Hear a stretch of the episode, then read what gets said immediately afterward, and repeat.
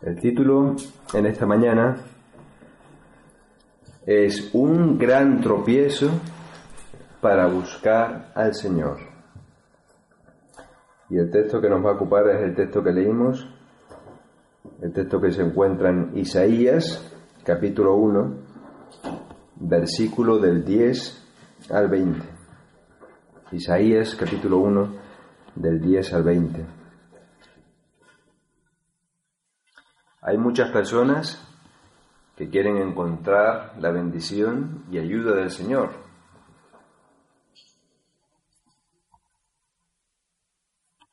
Saben que hay un Dios en los cielos,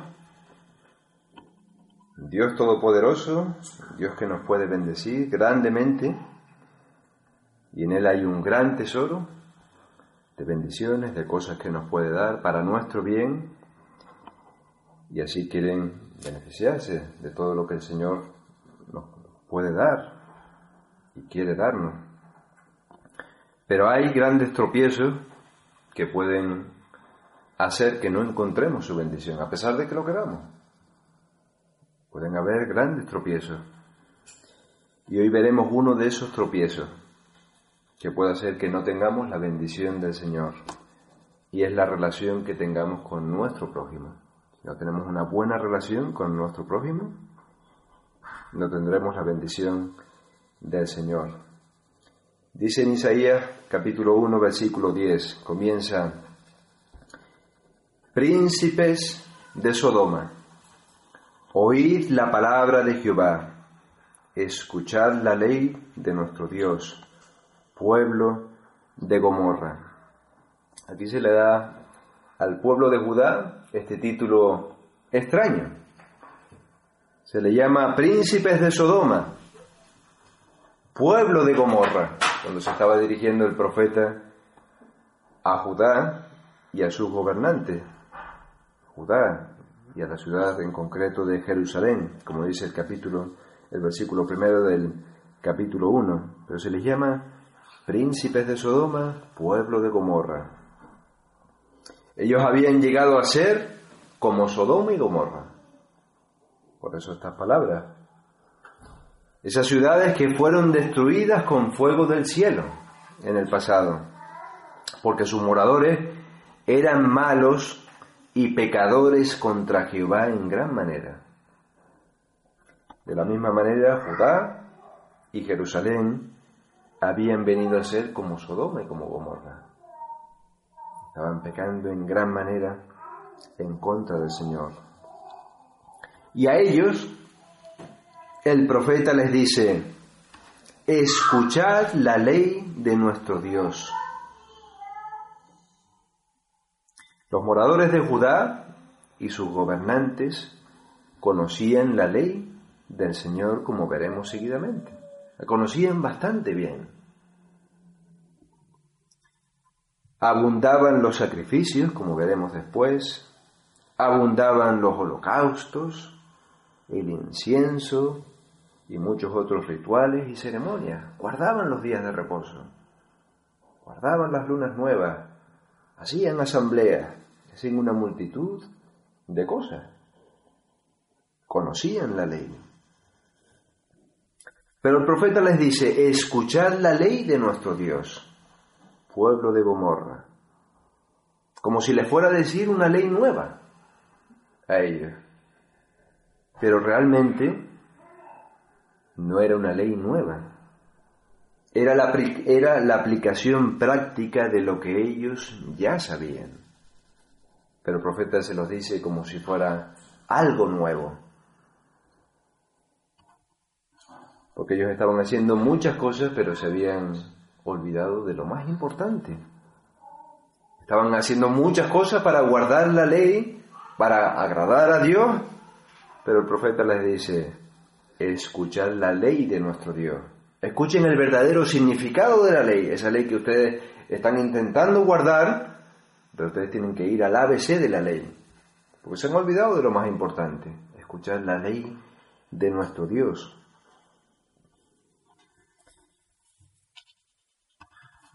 Bueno, veremos seguidamente cuál era el problema del pueblo, para que ellos escuchen esta palabra, para que ellos tengan que ir al ABC de la ley. Y eso puede pasar con los creyentes. Eso puede pasar con las iglesias. Los creyentes, las iglesias, deben revisar a menudo sus motivaciones en cuanto a lo que hacen.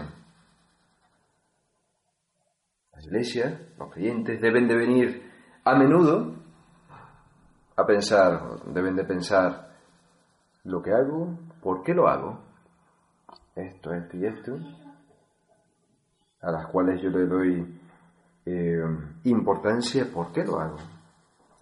Es importante ir al ABC de la ley, al ABC del Evangelio a menudo. Es posible hacer muchas cosas. Es posible hacer muchas cosas relacionadas con el servicio del Señor y no hacer lo más importante. Se puede hacer mucho, y se puede servir mucho, y se puede querer mucho, y se puede querer ser santo y ser una persona conforme al corazón de Dios y ser una persona que agrada al Señor y ser una persona fiel y al final no hacer lo más importante. Puede pasar. El resumen de la ley lo podemos eh, concluir, según las palabras del Señor Jesucristo, en dos esferas. La relación con, el, con Dios, amarás al Señor tu Dios con todo tu corazón, con toda tu alma, con toda tu mente, con todas tus fuerzas. Lo primero y lo más importante debe de ser el Señor. Pero la ley también la de, resumió el Señor como amar a nuestro prójimo como a nosotros mismos. Esa es la voluntad del Señor. Amar al Señor sobre todas las cosas y amar a nuestro prójimo como a nosotros mismos. Esa es la ley del Señor. Esa es la voluntad del Señor.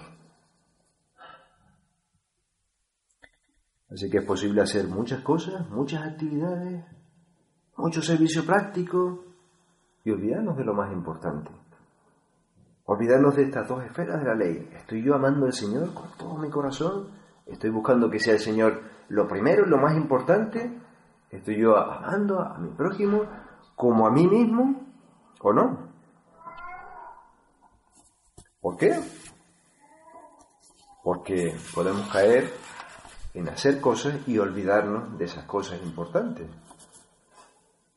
Podemos llegar a estar ocupados en un sinfín de actividades eclesiásticas relacionadas con el servicio del Señor y olvidarnos de que esas cosas tienen que hacer para el Señor, para honrar al Señor, y no es para mí, no es para yo tener una posición, no es para yo sentirme realizado, no es para yo tener un buen testimonio, una reputación entre los hombres, no, estas cosas deben de ser hechas para el Señor.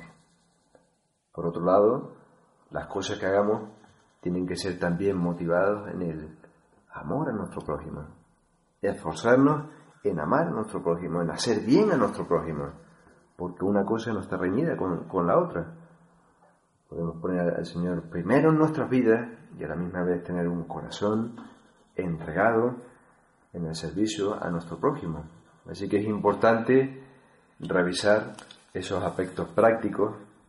Y eso es lo que el profeta está diciendo al, al pueblo. Príncipes de Sodoma, oíd la palabra de Jehová. Escuchad la ley de nuestro Dios, el verdadero significado de la ley, pueblo de Gomorra. Sigue diciendo, ¿para qué me sirve, dice Jehová, la multitud de vuestros sacrificios?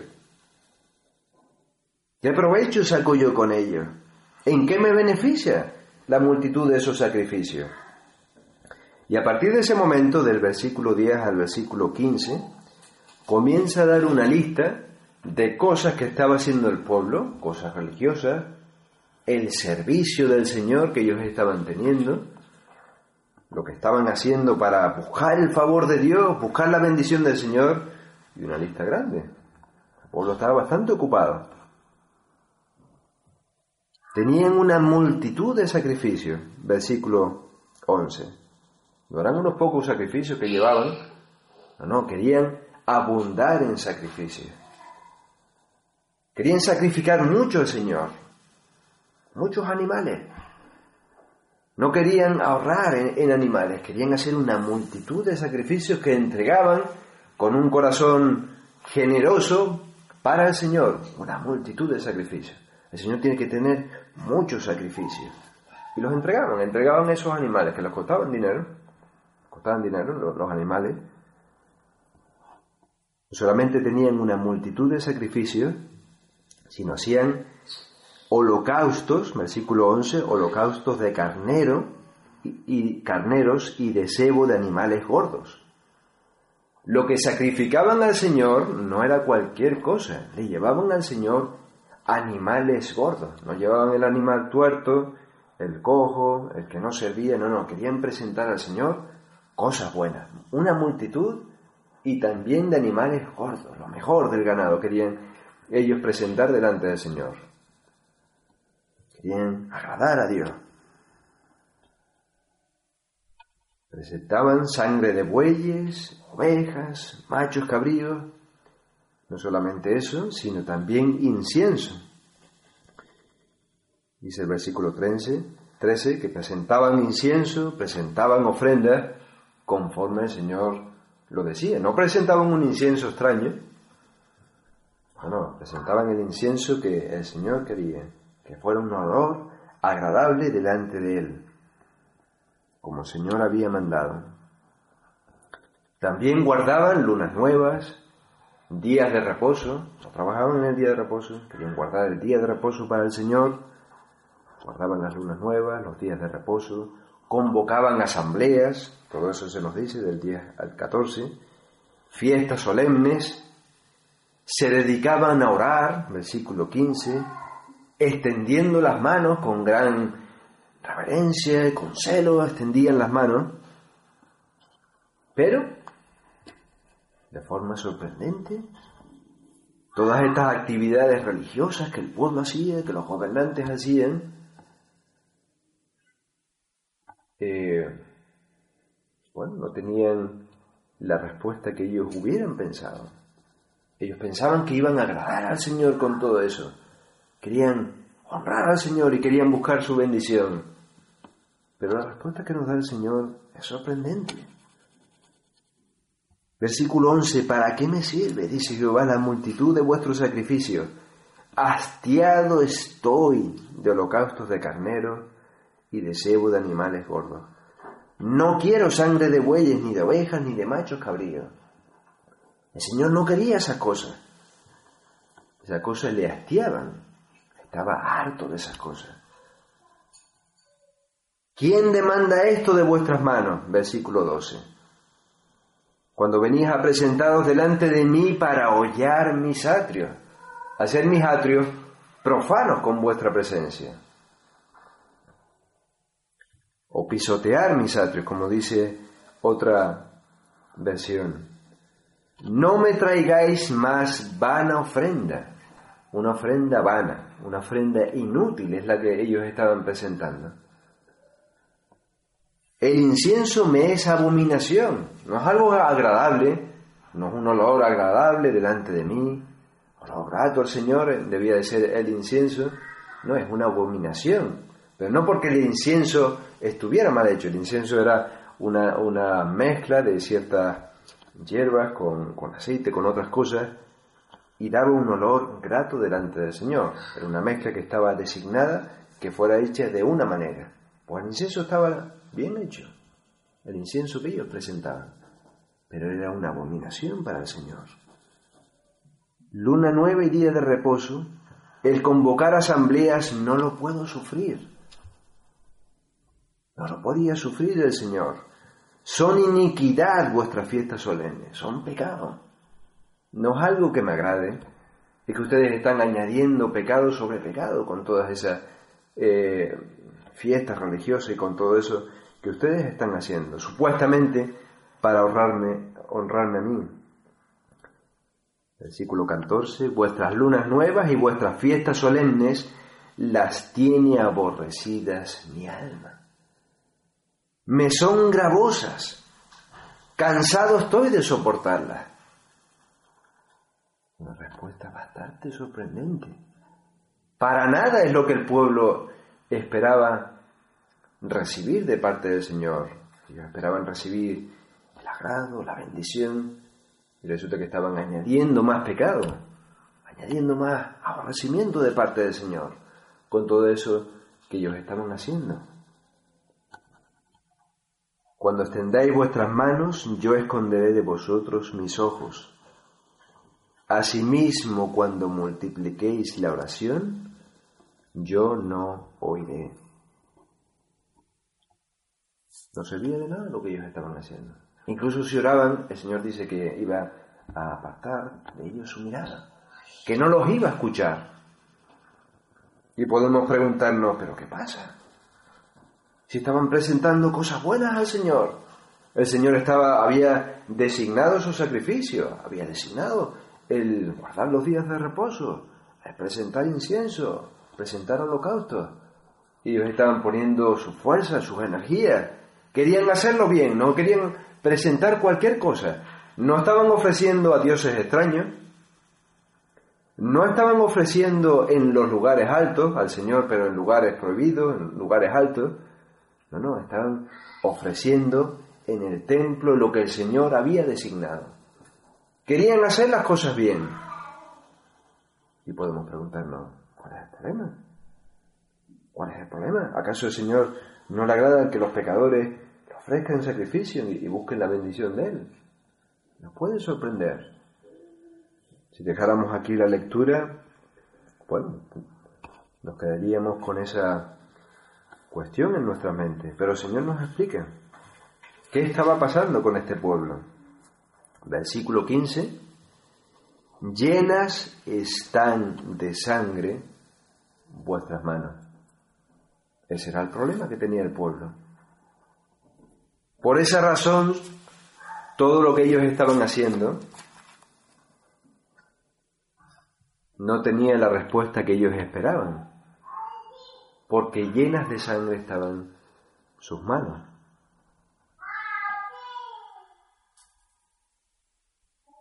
Bueno, eso quiere decir que ellos, una de dos, o ellos, gobernantes, por ejemplo, o habían dado muerte a personas de manera injusta, o ellos habían permitido que otros dieran muerte a personas justas y ellos no habían hecho nada. Por lo tanto, sus manos estaban llenas de sangre.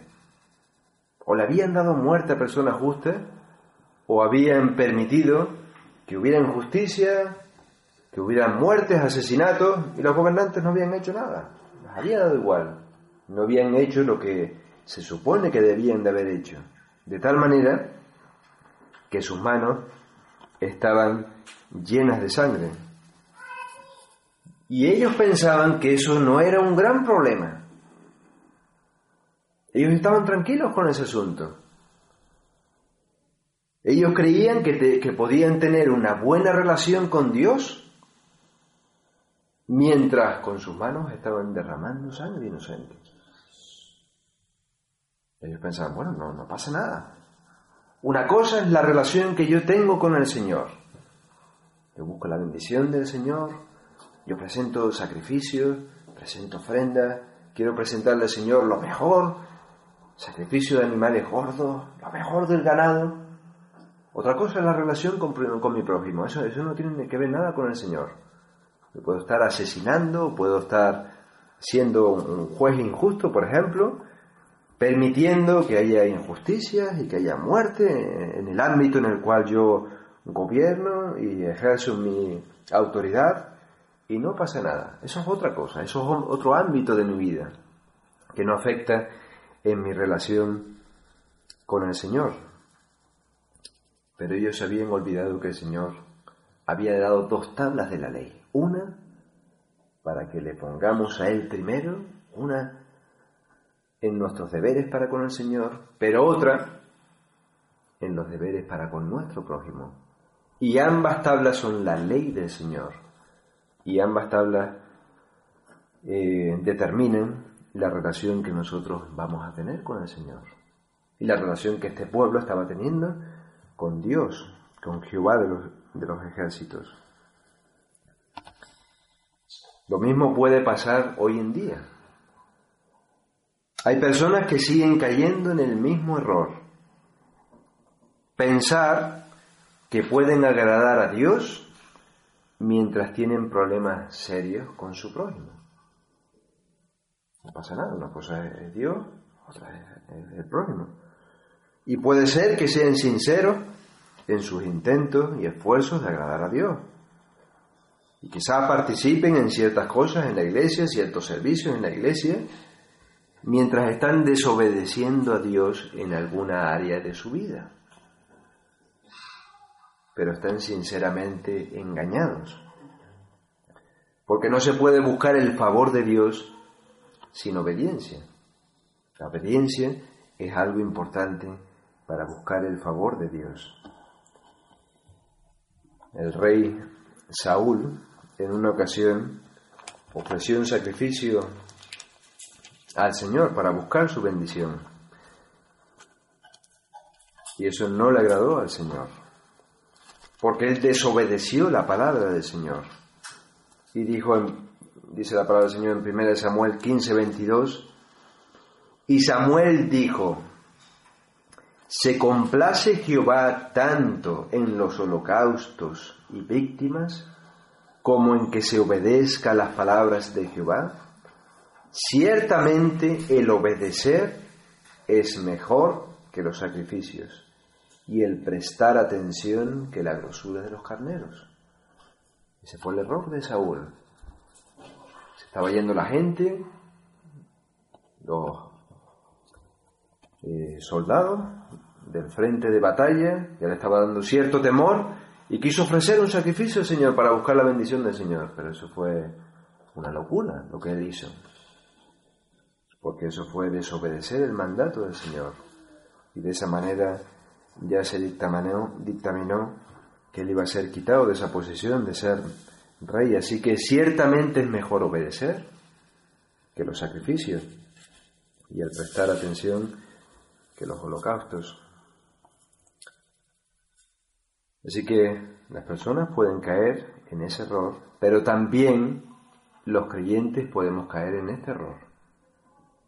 De pensar que podemos cumplir nuestros deberes para con el Señor, incluso venir al culto, participar de las oraciones, participar de los cánticos, participar de la cena del Señor, ofrendar, involucrarnos en una iglesia, servir al Señor, mientras estamos pecando en relación con nuestro prójimo. Y no se puede. Podemos hacerlo y podemos nosotros estar tranquilos y otros lo verán, pero esos sacrificios no llegarán al Señor. Eso es lo que nos dice este pasaje de Isaías. Y vamos a ver esta misma enseñanza en otros pasajes del Nuevo Testamento. Si nosotros presentamos una ofrenda monetaria, económica, al Señor, pero tenemos un problema con nuestro prójimo, el Señor nos dice algo. Mateo 5, 23 y 24. Es esta misma enseñanza dicha de otra manera. Mateo 5, 23 y 24. Dice, por tanto, si traes tu ofrenda al altar, si tienes el deseo de ofrendar, has podido prosperar, tienes un dinero y lo quieres presentar delante del Señor con un buen corazón, si traes tu ofrenda al altar y allí te acuerdas de que tu hermano tiene algo contra ti, deja allí tu ofrenda delante del altar y anda, reconcíliate primero con tu hermano y entonces ven y presenta tu ofrenda. Esta es la misma enseñanza dicha de otra manera. La relación con el Señor viene también determinada en la relación que nosotros tenemos con nuestro prójimo. Aquí dice, si traes tu ofrenda al altar y allí te acuerdas de que tu hermano tiene algo contra ti, no que tú tienes algo contra tu hermano, vas a ofrendar, ah, me acuerdo que mi hermano me hizo esto, voy a ir a, discutir y a, hablar con mi hermano por qué hizo esto. No, no, no dice que si tú tienes algo contra tu hermano, sino te acuerdas de que tu hermano tiene algo contra ti. Y algo que tú sabes en tu conciencia que tu hermano tiene razón.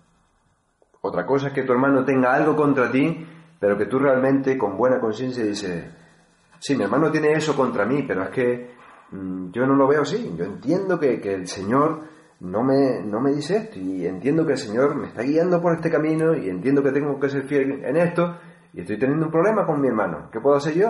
¿A quién le voy a hacer caso? ¿Al Señor o a mi hermano?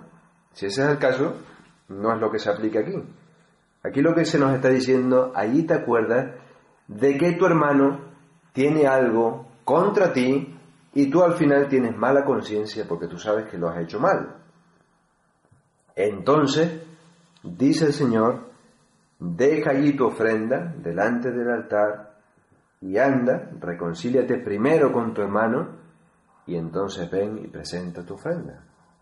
Ese es el caso que se nos está hablando aquí.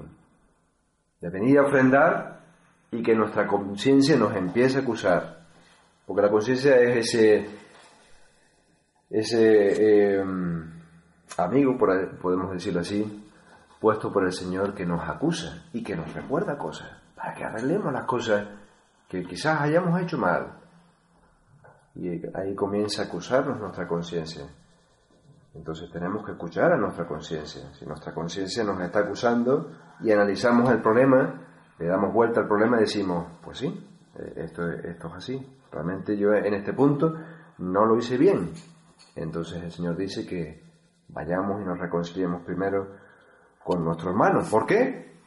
Porque la relación con el Señor está determinada en base a la relación con nuestro prójimo. Si tenemos una mala relación con nuestro prójimo, supongamos por ejemplo nuestra esposa, nuestro esposo, y estamos viviendo desordenadamente en la casa, y no es solamente una reacción, sino un patrón, el Señor nos dice que arreglemos esa situación primero. Así que la ofrenda, el Señor quiere que arreglemos nuestras cuentas antes de presentar nuestra ofrenda, pero no solamente nuestras ofrendas, nuestras oraciones también.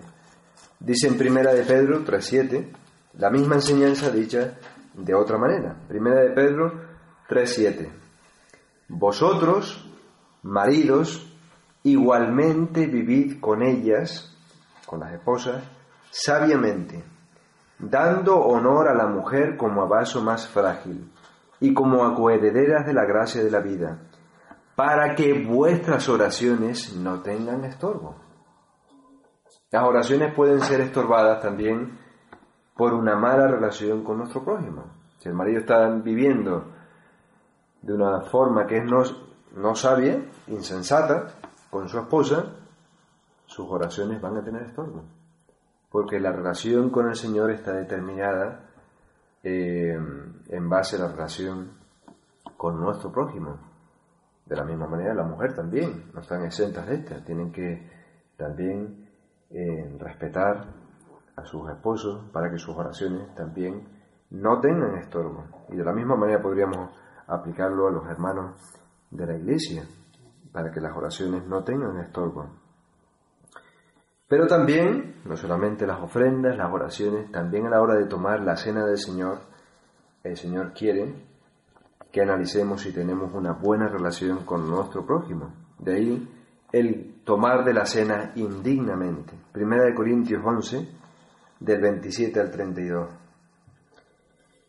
Primera de Corintios 11, del 27 al 32, dice así, de manera que cualquiera que comer este pan o bebiere esta copa del Señor indignamente, será culpado del cuerpo y de la sangre del Señor. Tomar la cena del Señor indignamente, de una forma apresurada, sin pensar que es la cena del Señor, tomar la, cena de una forma, eh, bueno, mm, como si fuera comida, para alimentarnos, si tenemos hambre, pero tomarla, también se puede tomar la cena del Señor indignamente, habiendo andado desordenadamente con nuestro prójimo.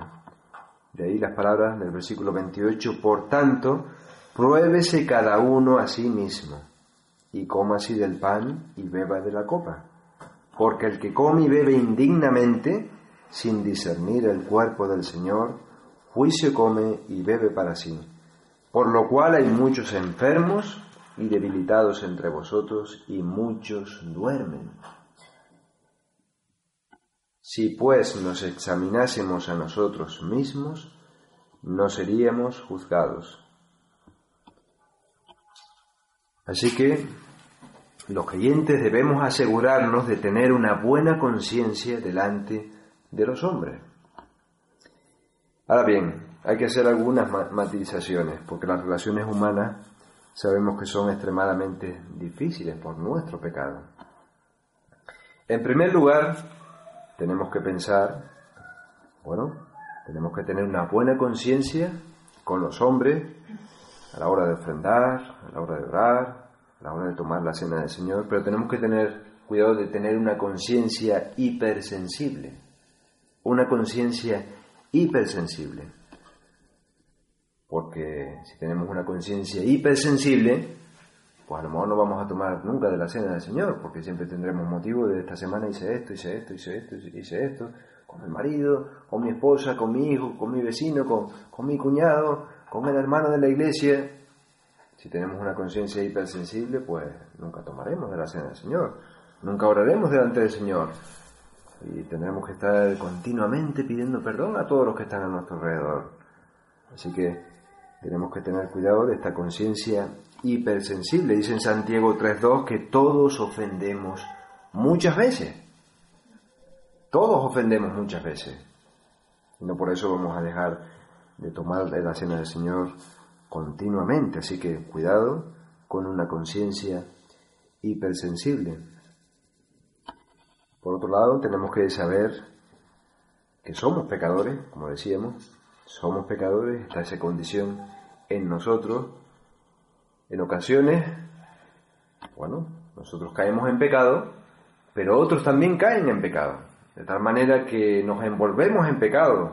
Y ahí realmente no es solamente yo el que he pecado, sino también esta, esta otra persona ha pecado en contra mí. ¿Qué hacer en esa situación en la cual nos hemos enredado en el pecado entre las personas?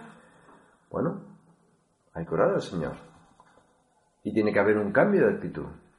Tiene que haber un cambio de actitud para parar ese enredo en el cual nos podamos envolver. Con hermanos de la iglesia, con personas que conocemos, con un vecino, con alguien del trabajo. Bueno, no necesariamente hay que irle a pedir perdón, porque a veces nos hemos enredado y a lo mejor hasta la otra persona tiene más culpa que nosotros, pero nosotros también hemos participado. Entonces tenemos que orar al Señor y tiene que haber un cambio de actitud, para que eso no vaya más. Bueno, también puede haber la realidad de que otra persona nos ha ofendido ¿Qué hacer cuando otra persona nos ha ofendido? debemos de proceder con amor y con paciencia. Debemos de recordar la parábola de los dos deudores, de que el Señor, si nosotros somos creyentes, verdaderamente el Señor realmente nos ha perdonado mucho más de lo que cualquier persona nos pueda hacer a nosotros. ¿Cuál es la peor persona que tú te puedas imaginar en este momento? La peor. ¿La tienes en tu mente? ¿Qué te ha hecho? Seguro que sacas una lista enorme de cosas que te ha hecho. Pues el Señor a ti, si tú realmente has venido a la fe, te ha perdonado más de lo que tú le tienes que perdonar a esa persona. Así que, ¿qué hacer con esa persona? Bueno, proceder con amor y con paciencia, es la voluntad del Señor. Así que, bueno, la relación con nuestro prójimo determina la relación que al final vamos a tener con el Señor.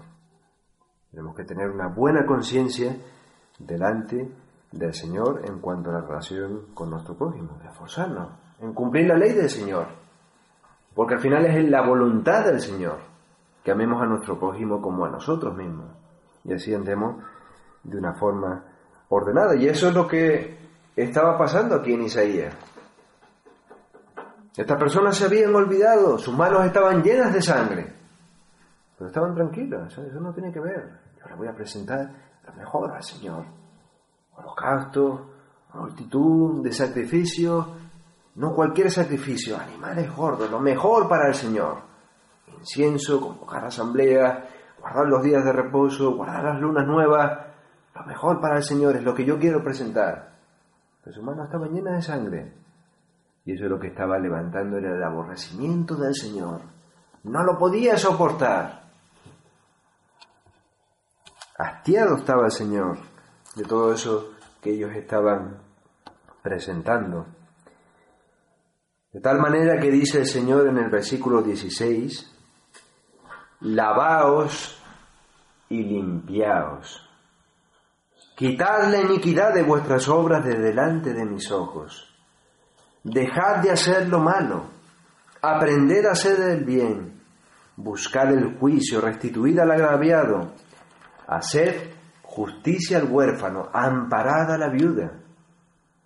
El Señor no deja al pueblo aquí como un caso perdido, ¿no? El Señor les da dirección de lo que ellos tienen que hacer, para que ellos arreglen lo que ellos tienen que arreglar. Lavaos y limpiaos. Quitad la iniquidad, etc. Sigue diciendo en el versículo 16 y 17. ¿De qué está hablando aquí? De que tenían que tener una actitud de arrepentimiento de que tenían que arrepentirse. Sus manos estaban llenas de sangre. Ustedes no pueden estar como si nada, como si nada pasase, como, como, que eso no va con ustedes. No, ustedes tienen que arreglar esa situación, se tienen que arrepentir. Tiene que haber una actitud de arrepentimiento. Bueno, ¿qué es el arrepentimiento? Arrepentirse lo podemos decir con palabras sencillas, es que uno está andando por un camino tan tranquilo, y a lo mejor lleva 5, 10, 20, 50 años andando por ese camino, sin ningún problema, y de repente uno se da cuenta que ya no puede seguir andando ese camino, y que ya tiene que cambiar esa situación, y se arrepiente, y comienza a andar otro camino el camino opuesto. Un camino hacia la derecha y ahora comienza a andar el camino hacia la izquierda. Eso es arrepentirse. Es el arrepentimiento para con el Señor, es el arrepentimiento para con los hombres. El arrepentimiento podemos decir que hay dos aspectos. Por un lado, tiene que haber un profundo pesar por el mal cometido. Eso es parte del arrepentimiento. Tiene que haber un pesar, tiene que haber una tristeza, tiene que haber un abatimiento por el mal cometido.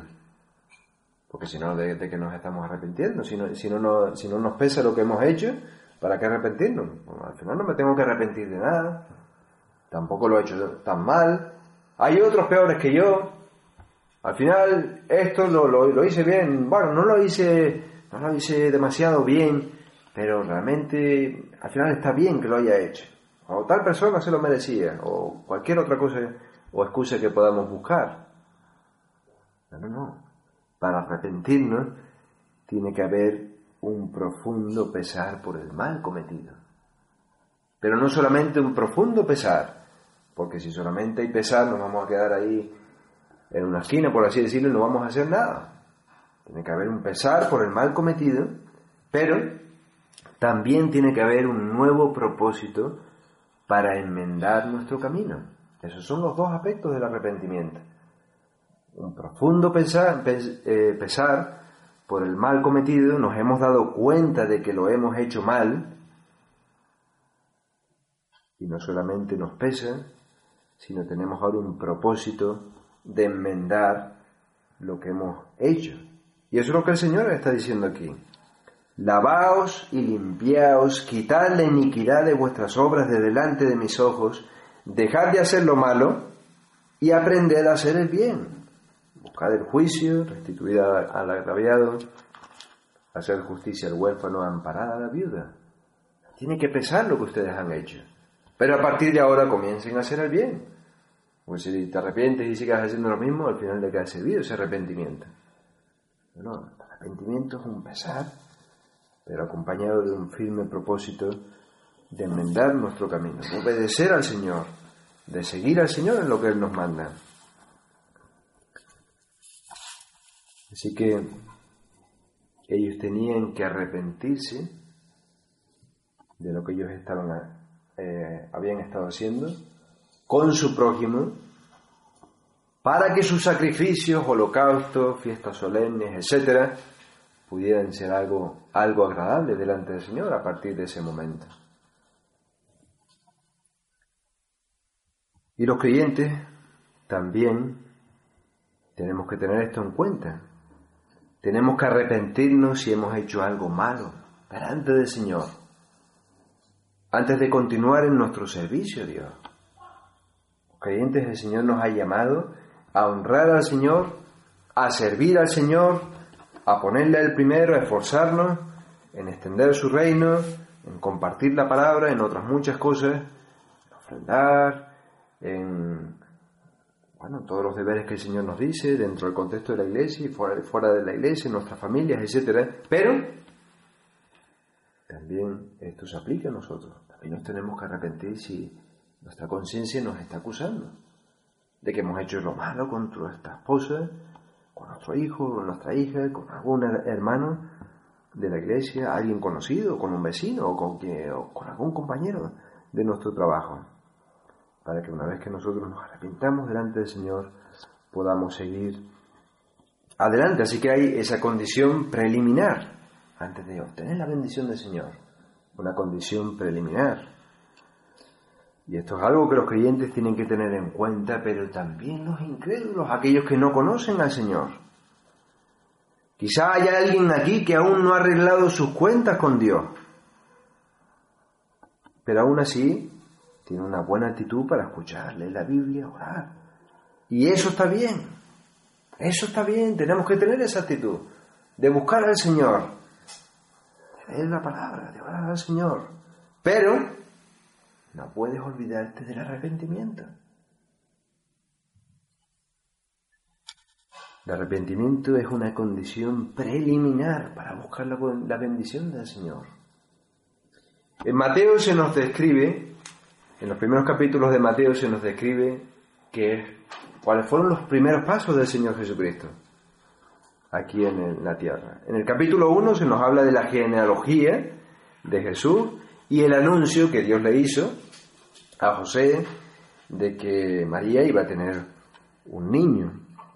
En el capítulo 2 se nos habla de Herodes que intenta matar al niño. En el capítulo 3 se nos habla de Juan el Bautismo, Bautista y el bautismo de Jesús. En el capítulo 4 se nos habla de la tentación en el desierto. Y seguidamente, en el 4.17, se nos dice las primeras palabras que salieron de la boca de Jesús eh, predicando el Evangelio. Las primeras palabras que salieron de su boca. En los Evangelios se nos dice muchos discursos, muchas enseñanzas, muchas reprensiones, que él hizo. Se nos habla de grandes predicaciones como el Sermón del Monte, que está en Mateo capítulo, capítulo 5. Eh, pero en el 4.17 se nos dice lo primero que salió de su boca en cuanto a la predicación. ¿Y cuáles fueron esas primeras palabras? 4.17. Arrepentíos porque el reino de los cielos se ha acercado. El reino de los cielos se ha acercado y a partir de este momento ustedes van a empezar a escuchar un montón de cosas, ustedes van a empezar a aprender un montón de cosas, se van a beneficiar de la predicación que yo les voy a poder dar. Y van a ver grandes cosas, grandes milagros, pero hay que empezar por aquí, arrepentíos, porque el reino de los cielos se ha acercado. Eso es lo que el Señor quiere de ti, si no lo has hecho todavía. El Señor quiere darte grandes cosas, grandes bendiciones, muchas enseñanzas, quiere obrar en tu corazón, pero hay una condición preliminar, el arrepentimiento. Es un mandato de Dios. Hechos 17:30. Dios manda a todos los hombres en todo lugar que se arrepientan. Es un mandato de Dios. Porque somos pecadores. Hemos hecho lo malo, hemos andado de espaldas a Dios. Tenemos que arreglar nuestras cuentas con el Señor. Y eso es lo que nos está hablando Isaías. Estos gobernantes estaban haciendo muchas cosas para buscar la bendición del Señor. Y no estaban haciendo cualquier cosa, lo querían hacer bien. Pero sus manos estaban llenas de sangre. Se tenían que arrepentir de eso. Tenían que esforzarse en hacer el bien. Y a partir de ese momento dice el versículo 18, venid luego, cuando ustedes tengan esa actitud, venid luego, dice Jehová, y estemos a cuenta. Si vuestros pecados fueren como la grana, como la nieve serán emblanquecidos. Si fueren rojos como el carmesí, vendrán a ser como blanca lana. Eso es lo que le dice el Señor. Esto es una palabra de aliento que les da el Señor. Primero el Señor les dice, bueno, todo lo que ustedes están haciendo realmente es una abominación delante de mí. Ustedes se tienen que arrepentir primero, tienen que arreglar esa situación de que sus manos están llenas de sangre, pero miren lo que van a tener después. Venid luego y estemos a cuenta si vuestros pecados fueren como la grana, si los pecados de ustedes son rojo, un rojo intenso, si vuestras manos están sucias, las vestiduras de ustedes están sucias, llenas por el pecado, por el peor pecado que tú te puedas imaginar, si vienes con esos pecados, dice Señor, como la nieve serán emblanquecidos. El Señor dice que va a hacer un cambio. ¿Tú le traerás pecados rojos como la grana? Pero Él lo que va a hacer es, va a emblanquecer esos pecados. Él dice en Miqueas 7:19 que sepultarán nuestras iniquidades y echará en lo profundo del mar nuestros pecados. Serán emblanquecidos. Serán como si nunca los hubieras hecho. Imagínate una ropa, la peor ropa que puedas tener, sucia, y la metes en lejía y sale totalmente limpia. Nadie se imaginaría que tú habías estado en el monte, en el barro, o donde quiera que, estuvieras, que hubieras estado. Porque ya no queda la mancha. Desapareció. Eso es lo que hará el Señor con tus pecados. Si tú vienes a Él, si todavía no has venido a Él. El Señor emblanquecerá esos pecados y los tirará al fondo del mar. No se acordará más de esos pecados. ¿Cómo es posible que el Señor pueda perdonar nuestros pecados? ¿Cómo lo hace? ¿De qué manera los hace? ¿Simplemente se olvida de los pecados? No, el Señor no es que simplemente se olvide y los pase por alto, es que cuando estaba muriendo el Señor Jesucristo en la cruz, él estaba pagando literalmente por los pecados de su pueblo. Así que si tú vienes a Él, si no lo has hecho antes, y vienes a Él, el Señor cumplirá esa promesa de emblanquecer tus pecados, de olvidarse de ellos. Eso significará que Cristo también está muriendo por ti en la cruz del Calvario. Así que tienes esta promesa de parte del Señor, que si vienes a Él con esa actitud de arrepentimiento, el Señor lo que va a hacer es limpiar tus pecados. Ahora bien, hay una pregunta que te tienes que hacer. ¿Cuál es esa pregunta? ¿Quieres realmente este cambio? ¿Quieres realmente traer tus pecados para que sean emblanquecidos? Porque eso es lo que dice el versículo 19 si quisiereis y oyereis, comeréis el bien de la tierra, que hay una condición. Es que nadie te puede obligar desde afuera. Ningún predicador, ningún pastor, ningún familiar, al final te puede obligar desde afuera. Tienes que querer. Hay una condición aquí. Si quisiereis y oyereis, comeréis el bien de la tierra. El Señor te lo dice claro que Él hará este cambio contigo. Si tú vienes con esta actitud de arrepentimiento, el Señor dice que traerás tus pecados en ese acto de arrepentimiento, tú le traerás tus pecados delante del Señor y el Señor dirá, bueno, tú estás trayendo los pecados, pues yo los voy a emblanquecer. Pero tienes que querer. Es que hay esa condición, tienes que querer. Para que tus pecados puedan ser limpiados, tiene que haber una actitud de creer, una actitud voluntaria de parte de ti. Yo los voy a traer delante del Señor. Yo quiero ser limpio. Yo no quiero tener esto sobre mi espalda. Yo no quiero tener una mala conciencia. Sé que he hecho esto, esto, esto y esto. Y realmente yo no soy digno de ir delante del Señor, pero el Señor me está haciendo este ofrecimiento. Yo quiero. Yo quiero ser limpio. Yo quiero comer el bien de la tierra. ¿Qué significa eso? Bueno, para el pueblo significaba que ellos podían estar en la tierra ahí prometida, sin problemas de enemigos, etc.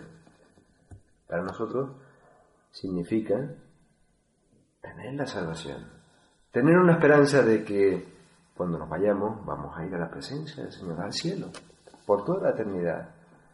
Pero tienes que querer, tienes que querer y tienes que oír. Y entonces el Señor te bendecirá. Si no quisiereis y fuereis rebeldes, seréis consumidos a espada. Porque la boca de Jehová lo ha dicho. Esto no es ningún hombre que lo esté diciendo, no es nadie que quiera manipular, obligar, argumentar para intentar cambiar. Es la boca del Señor que lo ha dicho. Bueno, amigos, si no tienes al Señor, ven al Señor. Él te dice estas palabras para salvarte, para darte una vida abundante. Así que ven a Él y verás que Él no te defraudará, Él cumplirá esa promesa. Y tú, verás que eres una nueva persona, que el Señor ha tirado al fondo del mar esos pecados que quizás durante tiempo han estado en tu conciencia y Él no se acordará más de esos pecados. Hará alguien nuevo de ti.